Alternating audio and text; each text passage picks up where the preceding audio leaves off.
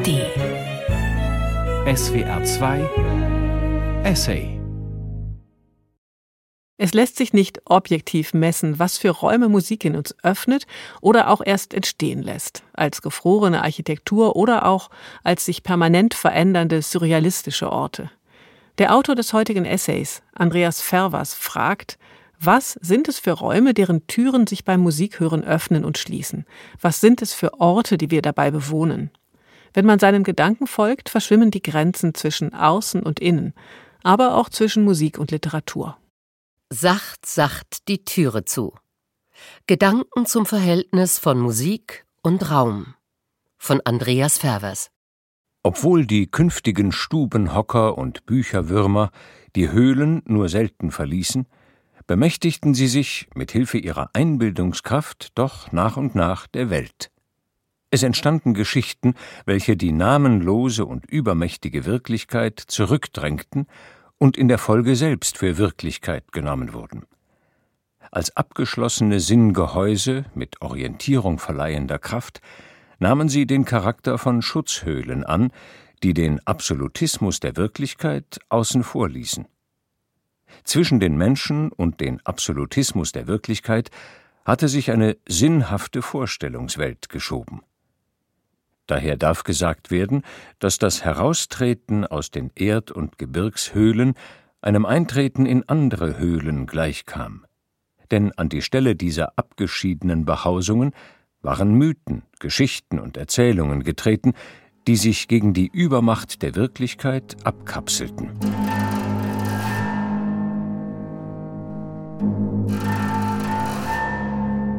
Aber auch sonst finden sich in der Geschichte des Abendlandes, den Höhlen, funktionsäquivalente Orte, welche bis heute die unwirtliche Wirklichkeit auf Abstand halten, beispielsweise die Stadt. Sie ist die Wiederholung der Höhle mit anderen Mitteln, weil sie ebenfalls eine Art Abschirmung gegen die übermächtige Wirklichkeit bewirkt. Der Inbegriff einer solchen Glück und Behaglichkeit gewährenden Stadt war die griechische Polis, eine selbstständige und selbstgenügsame Lebenseinheit von überschaubarer Größe, ein Stadtstaat, der sich jedoch nur begrenzt lange halten konnte, weil er durch den bis in den Orient reichenden Flächenstaat des hellenistischen Weltreichs abgelöst wurde. Spätestens in der Stoa trat an die Stelle der Polis der Kosmos als Stätte der Geborgenheit. Die Stoiker empfanden sich als Bürger des Weltalls, das sie als vollkommenen Ordnungszusammenhang ansahen, innerhalb dessen eine dem Ganzen zugehörige Ursprungsmacht alles fürsorglich trage und erhalte. Der Stoiker war Kosmopolit, seine Polis der Kosmos, in dem er sich zu Hause fühlte und den er mit einem vollkommenen und göttlichen Haus verglich. Damit übernahm das kugelgestaltige, anschauliche Weltall selbst die Funktion der sich gegen den Absolutismus der Wirklichkeit abschließenden Höhle. Es gewährte dem Menschen Behaglichkeit und Geborgenheit. Franz Josef Wetz, Hans Blumenberg zur Einführung. Darin Himmel und Höhle. Mythen Geschichten, Erzählungen, die wir als Behausung nutzen, die uns die Höhle ersetzen? Kann Musik das auch? Will sie das? Kann sie Räume verwandeln, verlassen, in neue aufbrechen? Schon für Immanuel Kant war der Raum genauso wie die Zeit eine Form der Anschauung, der wir nicht entkommen können. A priorisch und nicht hintergehbar. Außerhalb von Raum und Zeit können wir uns nichts vorstellen. Aber es ist offenbar sehr relativ, was wir als die Räume definieren, von denen wir sowohl Geborgenheit und Schutz als auch Orientierung erhoffen können. In der gesamten Menschheitsgeschichte scheint diese Frage unterschwellig, aber doch allgegenwärtig präsent zu sein. Höhle, Polis, Weltreich, Kosmos. Auch als die Menschen noch in den Höhlen wohnten, gab es schon den Kosmos. Auch zur Zeit des hellenistischen Weltreiches waren die Städte ja nicht verschwunden. Aber warum ziehen wir die Grenzen der Räume jeweils so und nicht anders? Wie scharf sind ihre Konturen? Wann und warum überschreiten wir sie? Und auch diesseits der Raumgrenzen, im Innern der Höhlen, gibt es ein Verhältnis und Zusammenspiel der dort existierenden Dinge, das den Räumen ihre Charakteristik verleiht. Wie denken und sprechen wir darüber? Wir träumen von Reisen durch das Weltall. Ist denn das Weltall nicht in uns? Die Tiefen unseres Geistes kennen wir nicht. Nach innen geht der geheimnisvolle Weg. In uns oder nirgends ist die Ewigkeit mit ihren Welten, die Vergangenheit und Zukunft. Die Außenwelt ist die Schattenwelt. Sie wirft ihren Schatten in das Lichtreich. Jetzt scheint es uns freilich innerlich so dunkel, einsam, gestaltlos, aber wie ganz anders wird es uns dünken, wenn diese Verfinsterung vorbei und der Schattenkörper hinweggerückt ist. Wir werden mehr genießen als je, denn unser Geist hat entbehrt. Novalis, Blütenstaub. Jemand macht sich auf, verlässt sein Zuhause, den Ort einer unglücklichen Liebe. Aus dieser Welt von Scheitern und Trübsinn bricht er auf ins Unbekannte und Unwirtliche. Und je heller der Klang der Musik wird, je mehr Licht eindringt, desto unheimlicher, ungreifbarer und trauriger wird sie. Ein höchst vielschichtiger Vorgang, ganz im Gegensatz zum simplen, gängigen Klischee vom traurigen Moll und heiteren Dur. Und ganz im Gegensatz zu Novalis. Denn für Schubert ist die Außenwelt von einer Helligkeit, die fast unerträglich ist. Aber die Schatten liegen innen, auf der eigenen Seele.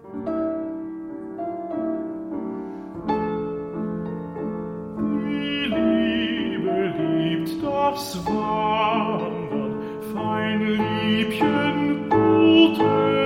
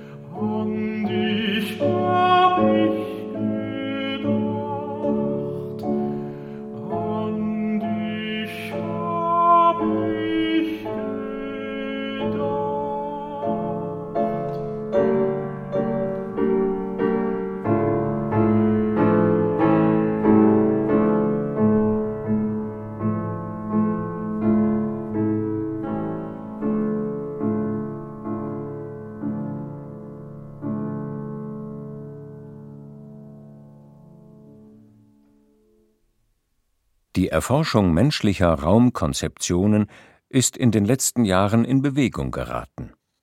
Es zeigte sich, dass verschiedene Sprachen den Raum unterschiedlich konzipieren und dass damit vermutlich auch Differenzen des Verhaltens korrelieren.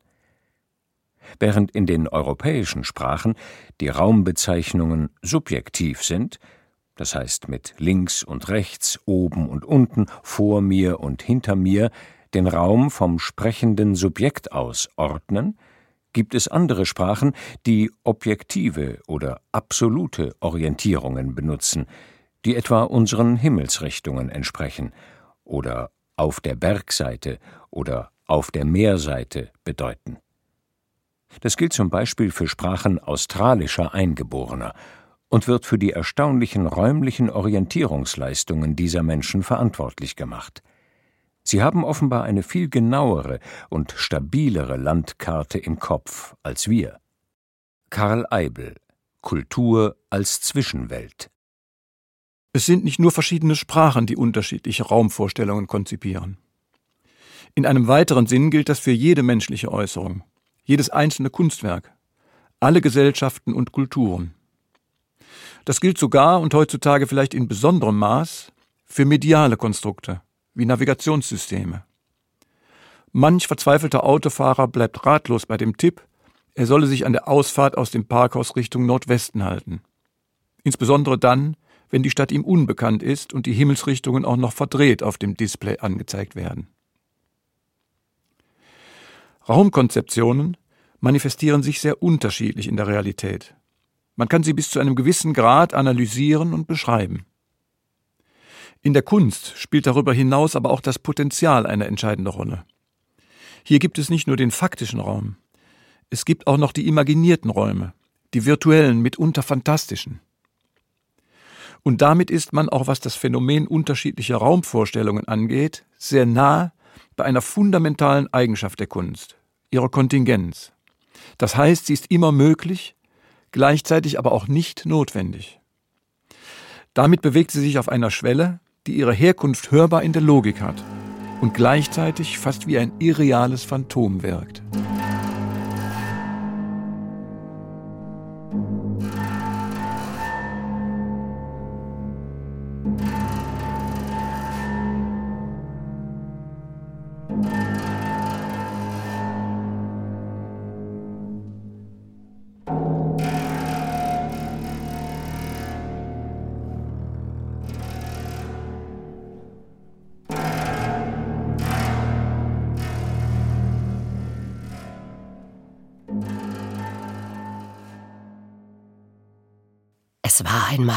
Turm. Der verliebte sich in eine Lerche. Der Turm war hoch und leer und hatte viele, viele Fenster. Niemand wohnte darin, denn er stand oben auf einem hohen Berg, weit weg von überall. Und er hatte niemanden als den Morgen zum Spielen und niemanden als den Sonnenuntergang zum Sprechen und niemanden als die Dämmerung zum sich anvertrauen. Den Nachmittag gab es natürlich auch, aber der Nachmittag kam selten in die Nähe des Hauses, denn der Nachmittag war zu sehr damit beschäftigt, den Mond ins Bett zu bringen. Und es gab auch noch die Nacht. Aber die Nacht ging am liebsten zwischen all den leuchtenden und sanften Blumenarten auf und ab, die du und ich Sterne nennen, weil wir nicht wissen, was sie wirklich sind. Also abgesehen von seinen drei Freunden, dem Morgen, dem Sonnenuntergang und der Dämmerung, war der leere Turm mit den vielen, vielen Fenstern, der oben auf dem hohen Berg stand, ganz allein. Eines Tages, als der leere Turm mit dem Morgen Schatten spielte und versuchte ein wenig vergnügt zu sein und zu vergessen, wie einsam er in Wirklichkeit war, dort oben auf dem hohen Berg, da gab es ein Geräusch in der Luft wie wenn zwei oder drei oder vielleicht auch vier weiße Wolken miteinander flüsterten. Und dieses Geräusch kam näher und näher an den Turm heran, bis der Turm wusste, dass es die Flügel waren von jemandem, der flog und flog und flog. Nach einer kleinen Weile hörte der Turm ein neues Geräusch, als ob fünf oder sechs oder vielleicht auch sieben Bächlein über ein Geheimnis lachten. Und dieses Geräusch wurde stärker und deutlicher, bis der Turm wusste, dass es jemand war, der sang und sang und sang. Edward Estling Cummings Der Turm, der Mückenkuchen aß. Beginn.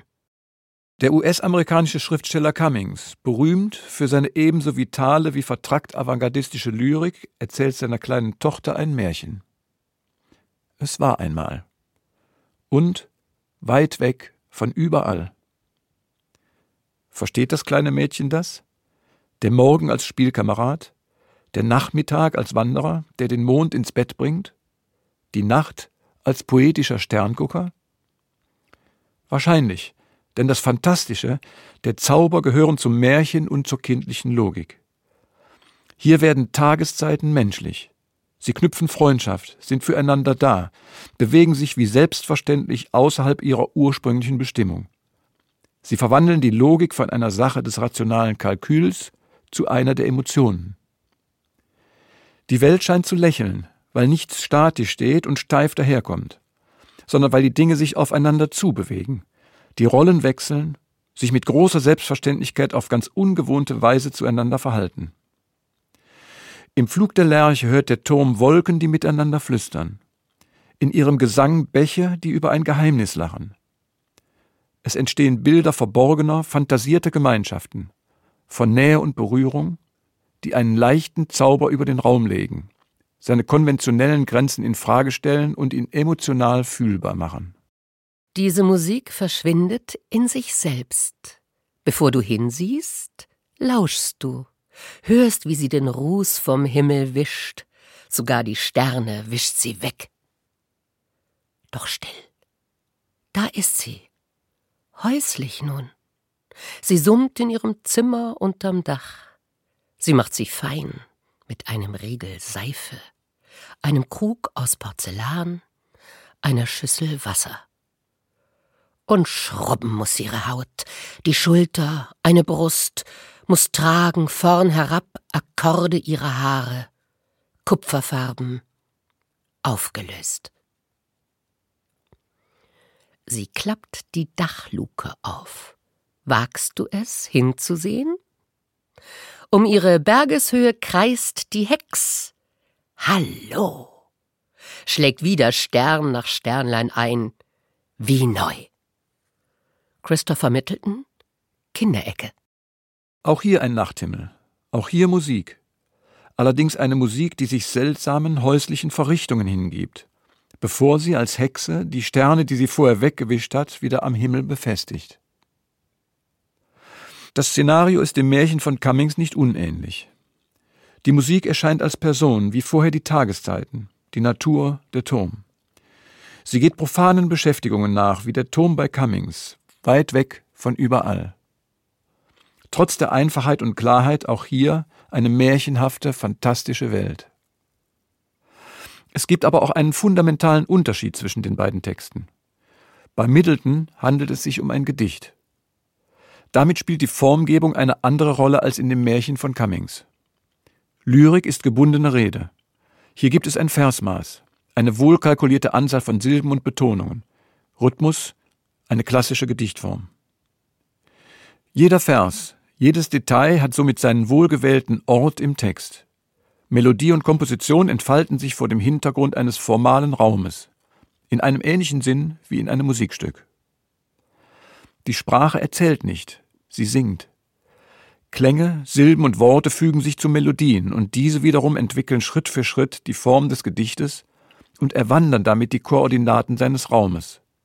Singend, hörend, fantasierend. Auch Debussy hat ein Stück geschrieben, das er seiner Tochter gewidmet hat.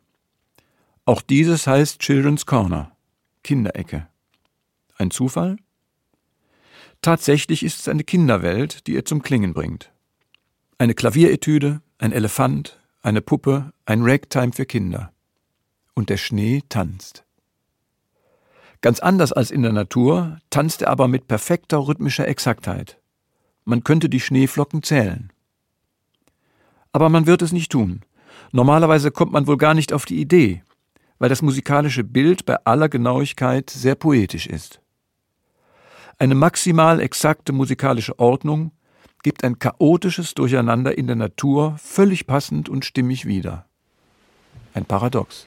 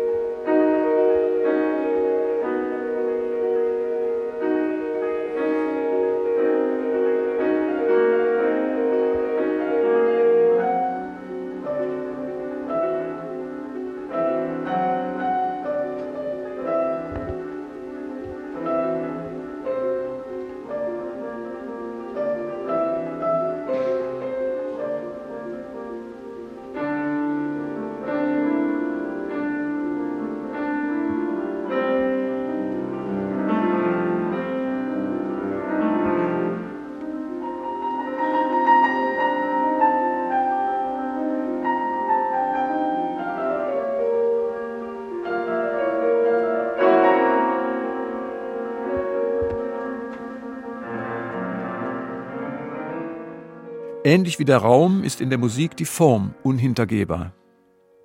Selbst Extremfälle, wie John Cates 4 Minuten und 33 Sekunden dauerndes auskomponiertes Schweigen oder Lamonte Youngs extrem in die Länge gezogene Einzeltöne, sind in einem weiteren Sinn nicht formlos.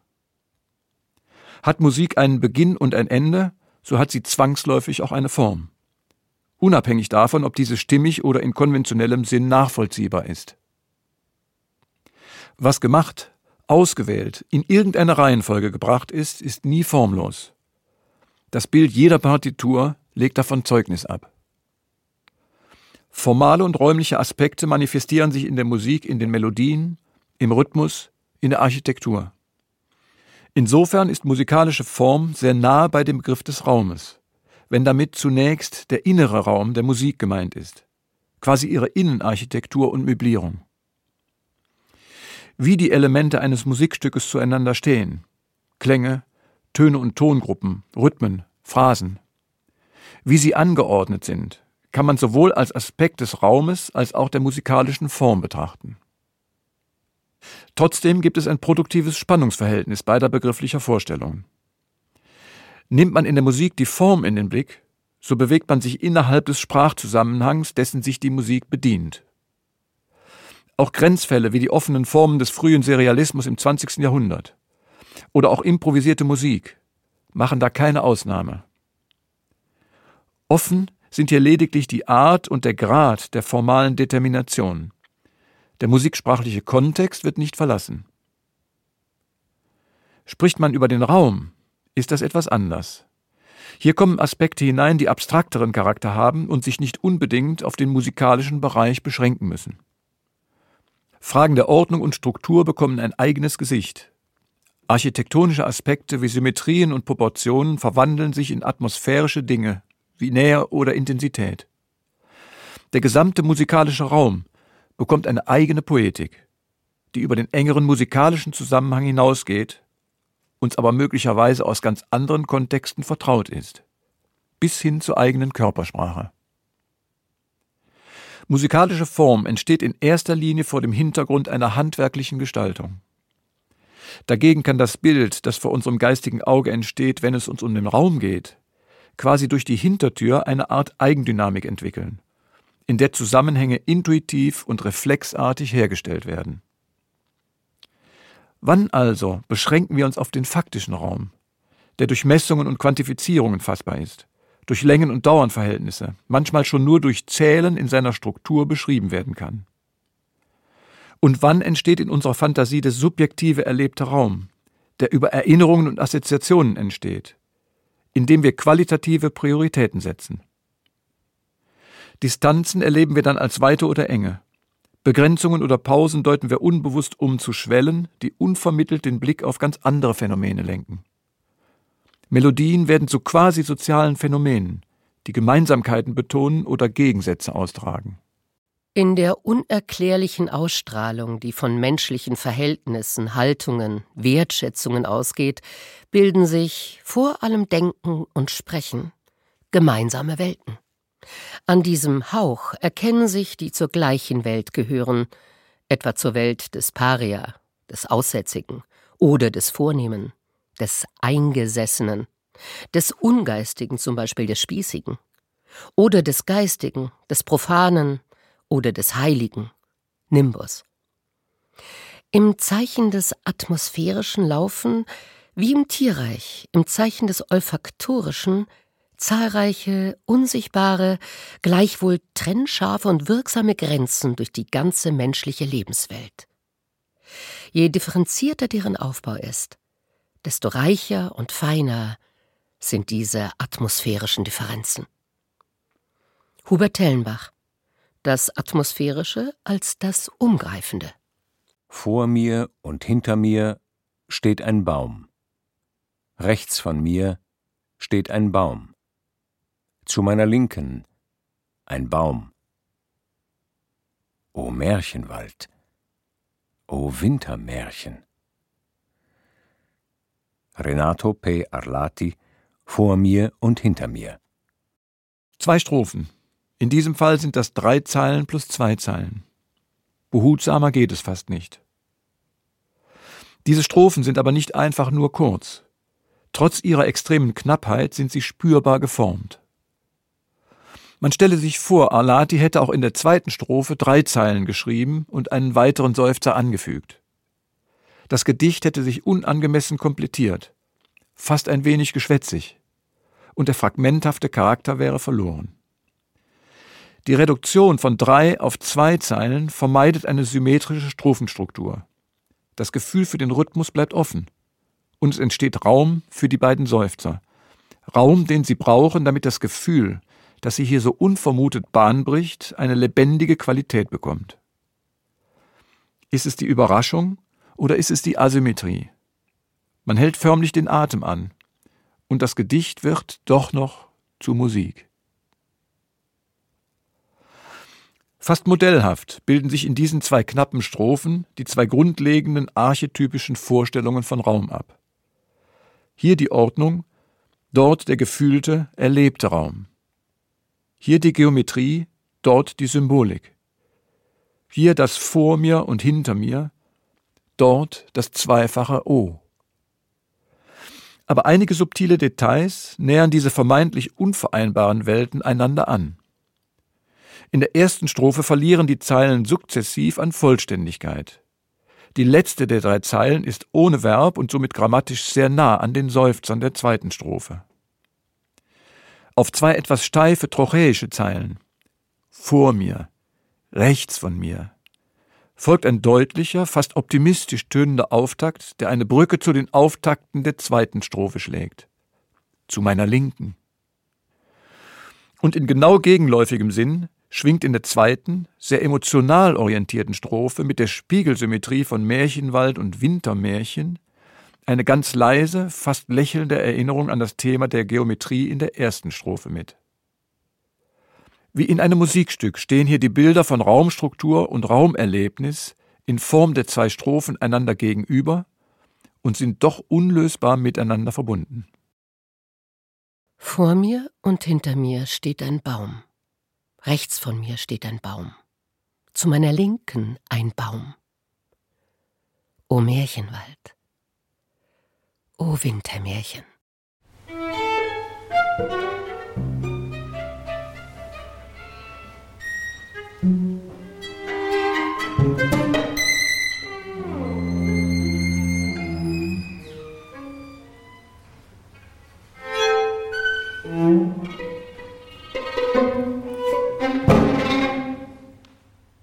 gilt als Zeitkunst, denn sie bewegt und entfaltet sich wie die Sprache in der Zeit, die sozusagen ihr natürlicher Lebensraum ist.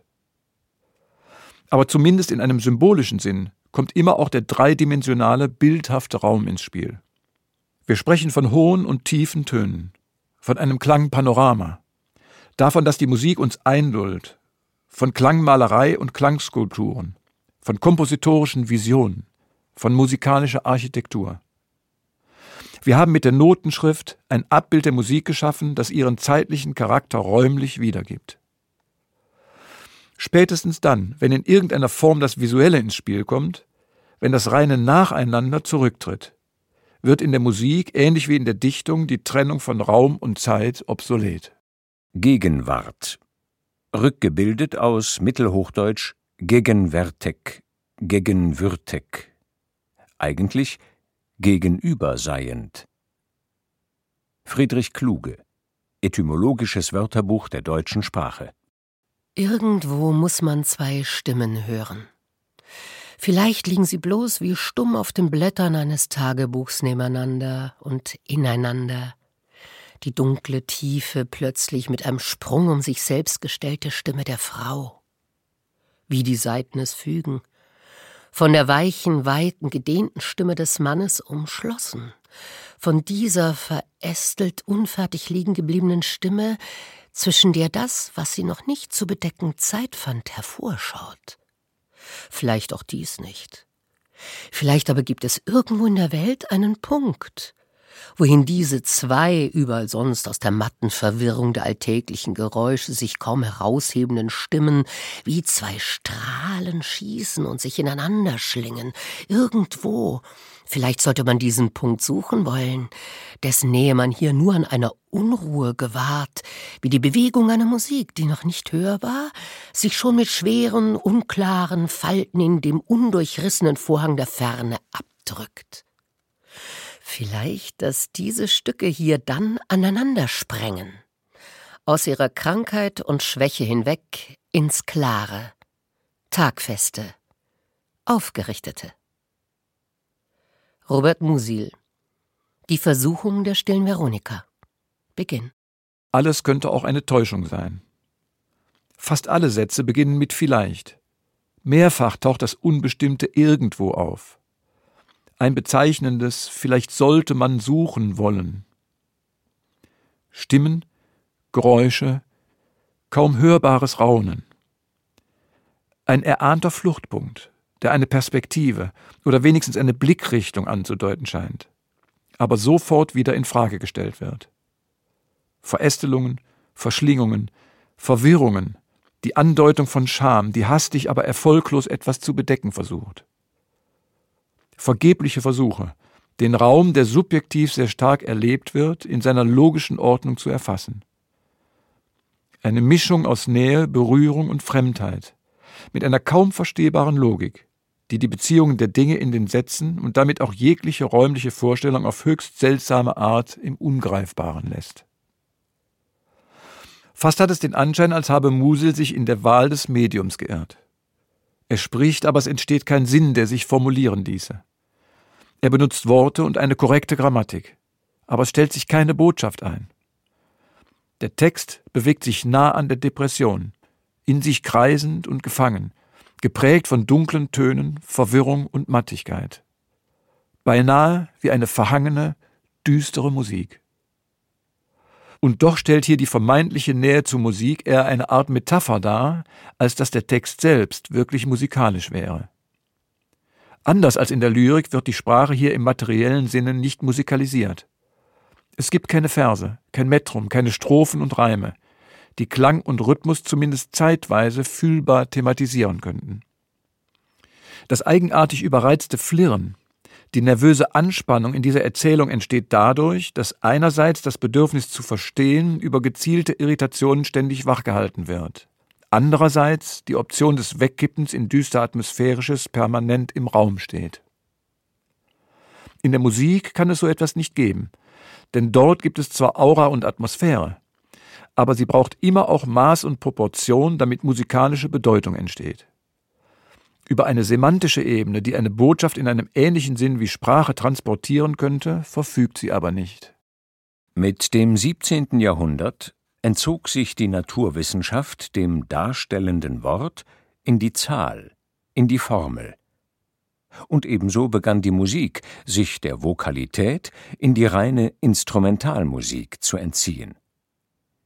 Die Verselbstständigung dieser beiden formalen, parasprachlichen Bereiche hat auf das Verständnis der Möglichkeiten der Sprache stark zurückgewirkt und an der Idealvorstellung einer zu fordernden Reinheit der Sprache nicht nur und nicht zuerst im ästhetischen wesentlichen Anteil.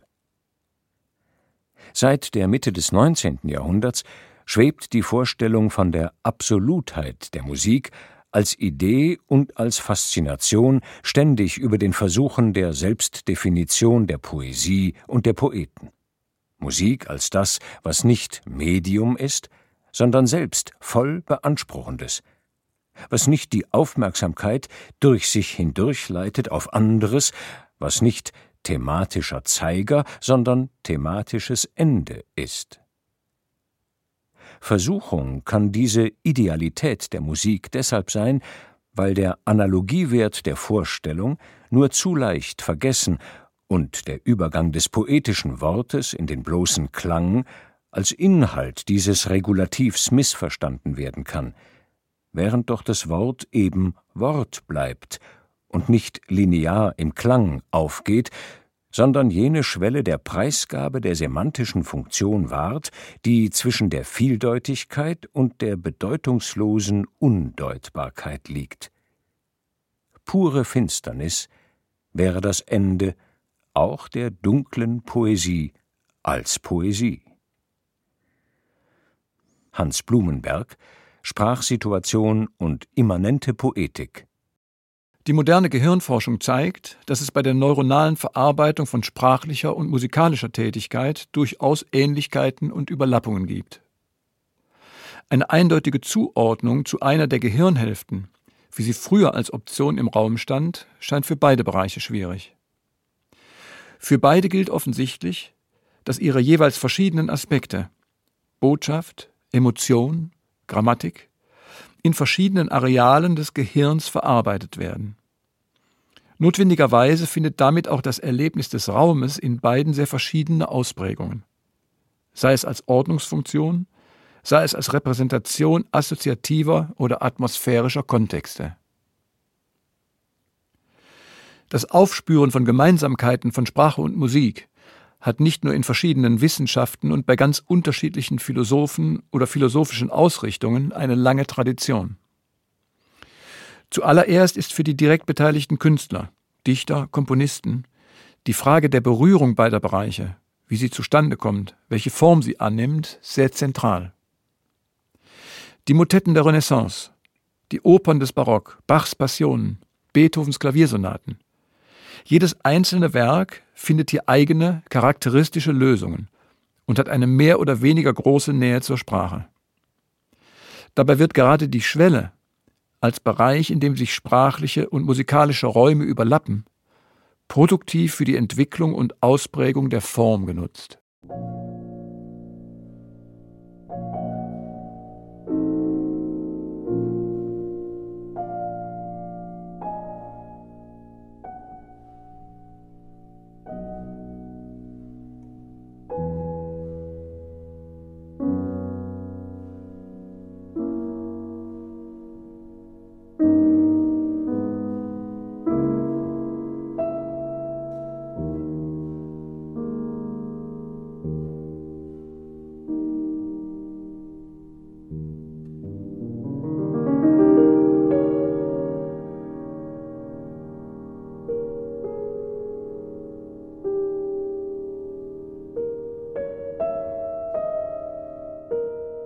Adagio. Langsam, behutsam, aber nicht zu sehr. Ma non troppo. Recitativo. Noch langsamer. Bevor Beethoven im langsamen Satz seiner vorletzten Klaviersonate endlich zu dem klagenden Gesang, dem Arioso dolente, findet, stehen sage und schreibe sieben verschiedene Tempoangaben in der Partitur. Bruchstücke, Abbrüche, Stammeln, immer wieder neue Versuche, sich wie ein Blinder tastend den Weg durch den Raum zu suchen und den erlösenden Ausgang zu finden. Das Taktschema geht verloren. Tonarten verwandeln sich, lösen sich auf. Von ferne drängt sich die Assoziation an die Rezitative Bachs auf. Eine Assoziation, die später mit der Fuge des letzten Satzes musikalische Gestalt annimmt, wenn auch in einer verwandelten Form.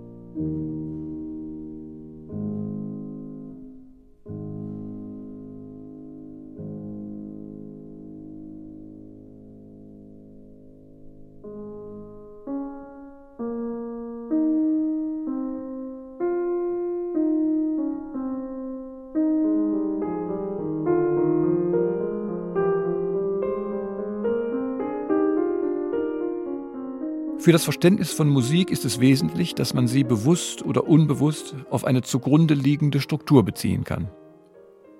Mit der Teilung des Oktavraumes in zwölf gleich große Halbtonschritte, der sogenannten Temperierung, ist ein solches Grundraster gegeben. Das funktioniert sowohl für tonale Musik in Dur und Moll als auch für die klassische atonale Musik. Im Gegensatz zu der Musik vieler anderer Kulturen, der oftmals Tonleitern mit ganz unterschiedlich großen Abständen zwischen den einzelnen Schritten zugrunde liegen. An den Frequenzraum kann man zweierlei Schnitte anlegen. Der eine, der durch einen Maßstab bestimmt wird, erneuert sich regelmäßig. Der andere, er ist nicht präzisiert, genauer gesagt nicht festgelegt, tritt frei und unregelmäßig ein. Für das Abschätzen eines Intervalls bedeutet die Temperierung die Wahl des Maßstabs eine wertvolle Hilfe.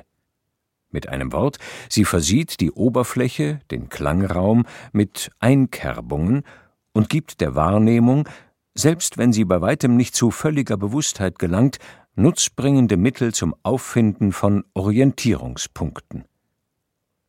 Setzt man aber den Schnitt nach freiem Ermessen, so verliert das Ohr jeden Anhaltspunkt und jedes genaue Erkennen der Intervalle wird illusorisch. Es geht ihm wie dem Auge, das Entfernungen auf einer idealen Ebene schätzen soll. Pierre Boulez Musikdenken heute 1 1963 Schnitte, Einkerbungen der Oberfläche, ideale Ebenen.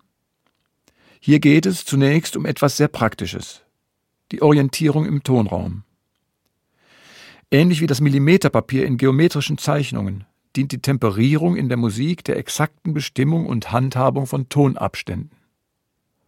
Allerdings kann die Funktion, die sie für die Musik übernimmt, je nach Umgang mit der Harmonik sehr verschieden sein. Der Serialismus der Nachkriegszeit war ein kompositorisches System, das davon ausging, dass alle Tonhöhen vom Grundprinzip her das gleiche Gewicht und auch die gleiche Qualität besitzen. In Musikdenken heute hat Pierre Boulez Kompositionstechniken beschrieben, die ohne eine gleichmäßige Rastrierung des Tonraumes wenig Sinn machen würden. In den vielfältigen Transpositionen und Vervielfachungen der ohnehin schon komplexen Akkordstrukturen wäre der Hörer verloren. Insofern stellt die Temperierung die perfekte strukturelle Grundlage für die klanglichen Vorstellungen der Serialisten dar. Harmonik und Raumstruktur lassen sich ganz direkt aufeinander beziehen. Vier Verse, viermal Ach. Gleichmäßig gekerbt? Gleichmäßig ja, gekerbt eher nicht. Schnitte? Auch eher nicht. Himmel, Licht, Innen, Liebe.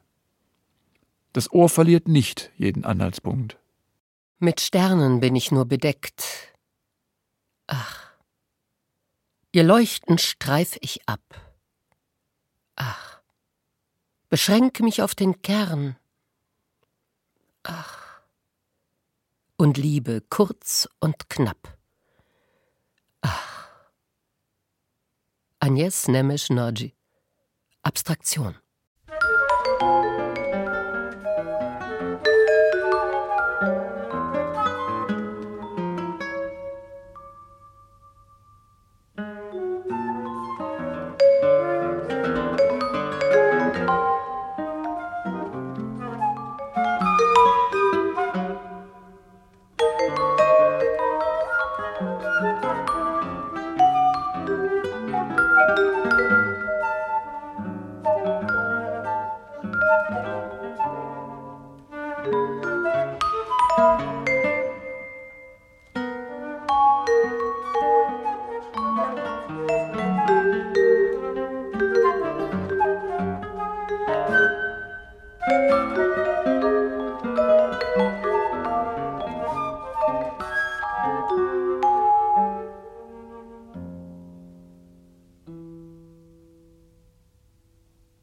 Obwohl sich die Raumfrage in jeder Musik a priori stellt, wurde sie im Verlauf der Musikgeschichte unter sehr verschiedenen Blickwinkeln auch mit dem Fokus auf den äußeren Raum thematisiert.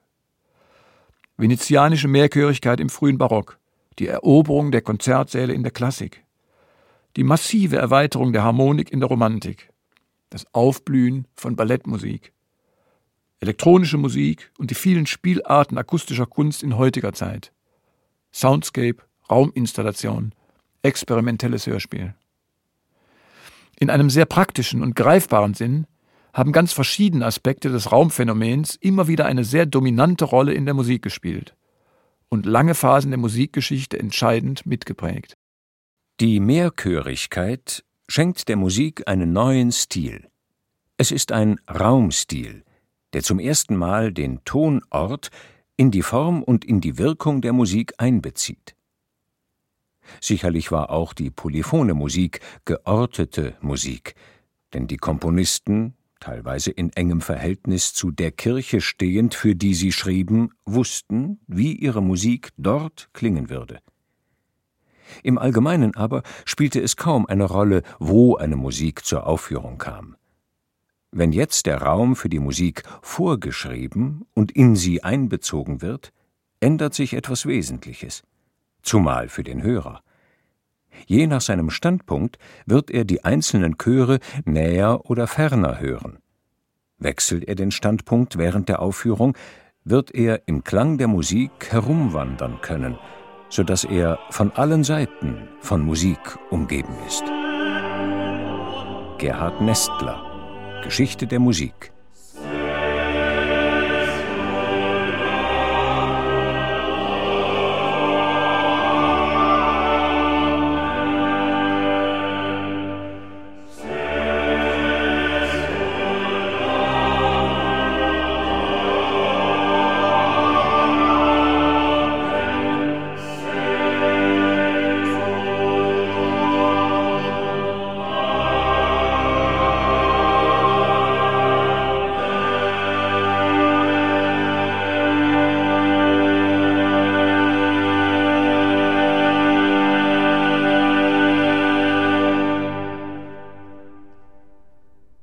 Insbesondere in der Musik des 20. und 21. Jahrhunderts bekommt der Raum als musikalischer Parameter eine starke Bedeutung. Spätestens seit den 60er Jahren wird er als prinzipiell gleichberechtigtes, formbildendes Moment neben klassischen Parametern wie Tonhöhe, Tondauer und Klangfarbe gesehen. Vor allem die technischen Möglichkeiten der elektroakustischen Musik, sowohl im Studio als auch bei der Live-Elektronik, haben die Entwicklung massiv vorangetrieben. In allen Ausprägungen der Klangkunst wird heute mit Selbstverständlichkeit die Raumfrage thematisiert, in genauso elementarem Sinn wie die des Klangmaterials. Aber der Boden für diese Entwicklungen war kompositorisch und gedanklich längst bereitet. Und das beginnt nicht erst mit der zeitgenössischen Musik nach dem Zweiten Weltkrieg, sondern schon deutlich früher, in einer Zeit, in der die technische Entwicklung so überhaupt noch nicht absehbar war. Wenn neue Instrumente mir erlauben werden, Musik so zu schreiben, wie ich sie konzipiere, wird die Bewegung von Klangmassen, von wechselnden Ebenen deutlich in meinem Werk wahrgenommen werden, da sie den Platz des linearen Kontrapunkts einnehmen wird. Wenn diese Klangmassen zusammenstoßen, wird das Phänomen von Durchdringung oder Abstoßung auftreten. Bestimmte Transmutationen, die auf bestimmten Ebenen Platz greifen, werden auf andere Ebenen projiziert erscheinen, die sich in anderen Geschwindigkeiten und mit anderen Winkelstellungen bewegen. Den alten Begriff von Melodie oder melodischem Wechselspiel wird es nicht länger geben. Das ganze Werk wird eine melodische Totalität sein. Das ganze Werk wird fließen, wie ein Fluss fließt. Edgar Varese Die Befreiung des Klangs.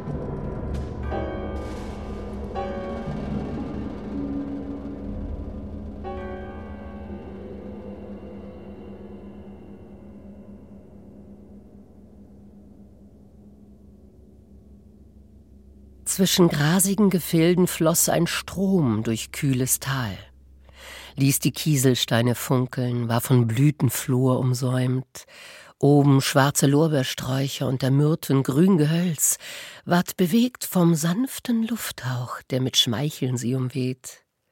Unten aber war des Rasens Pfühl zu schönem Flor erblüht, Krokus rötete den Boden, Lilie schuf ihn leuchtend weiß. Doch den ganzen Hain erfüllte eines Veilchenteppichs Duft.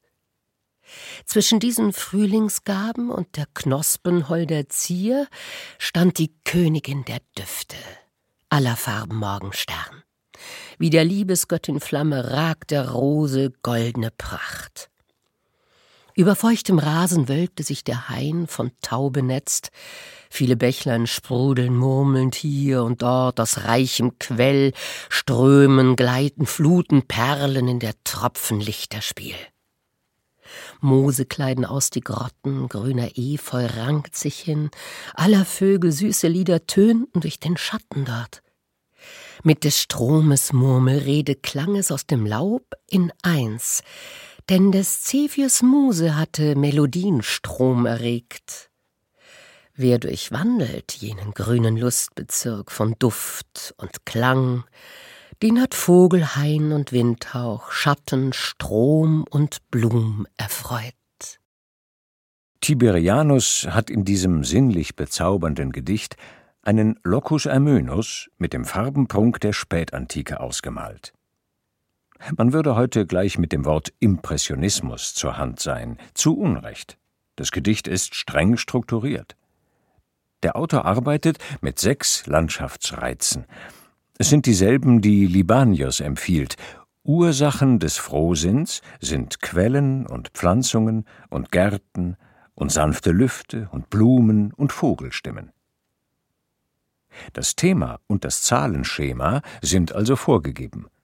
Auf diese weist der letzte Vers mit seinem Resümee nachdrücklich hin. Außerdem ist der Schauplatz durch oben, unten abgeteilt. Endlich hat das Gedicht 20 Verse, also eine Rundzahl. Das deutet auf das Prinzip der Zahlenkomposition hin. Der quellende Reichtum sinnlicher Empfindung ist also durch begriffliche und formale Mittel geordnet. Das schönste Obst reift an Spalieren. Ernst Robert Curtius Europäische Literatur und lateinisches Mittelalter. Darin die Ideallandschaft. Und wenn der Raum, sei es der der Musik, sei es jeder andere, seine Einheitlichkeit und Eindeutigkeit und damit auch seine Aura verliert? Seine Dimensionen und Koordinaten gar nicht mehr ohne weiteres identifizierbar sind? Wenn nicht nur die Idylle verloren, sondern jegliche Raumkonzeption relativ wird, nur eine unter vielen möglichen ist, wenn nicht gar obsolet, veraltet, von begrenzter Haltbarkeit?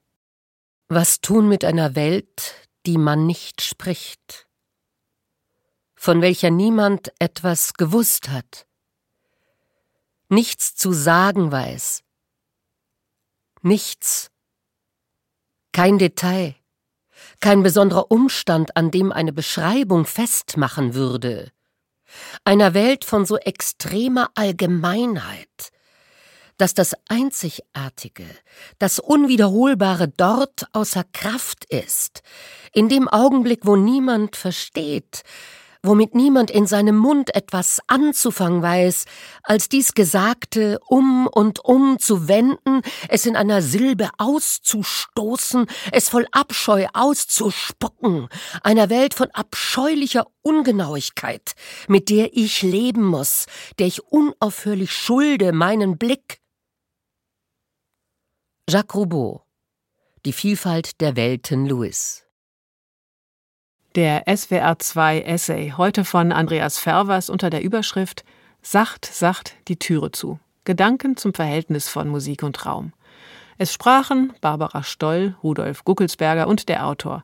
Ton und Technik Boris Kellenbenz. Redaktion Martina Sieber.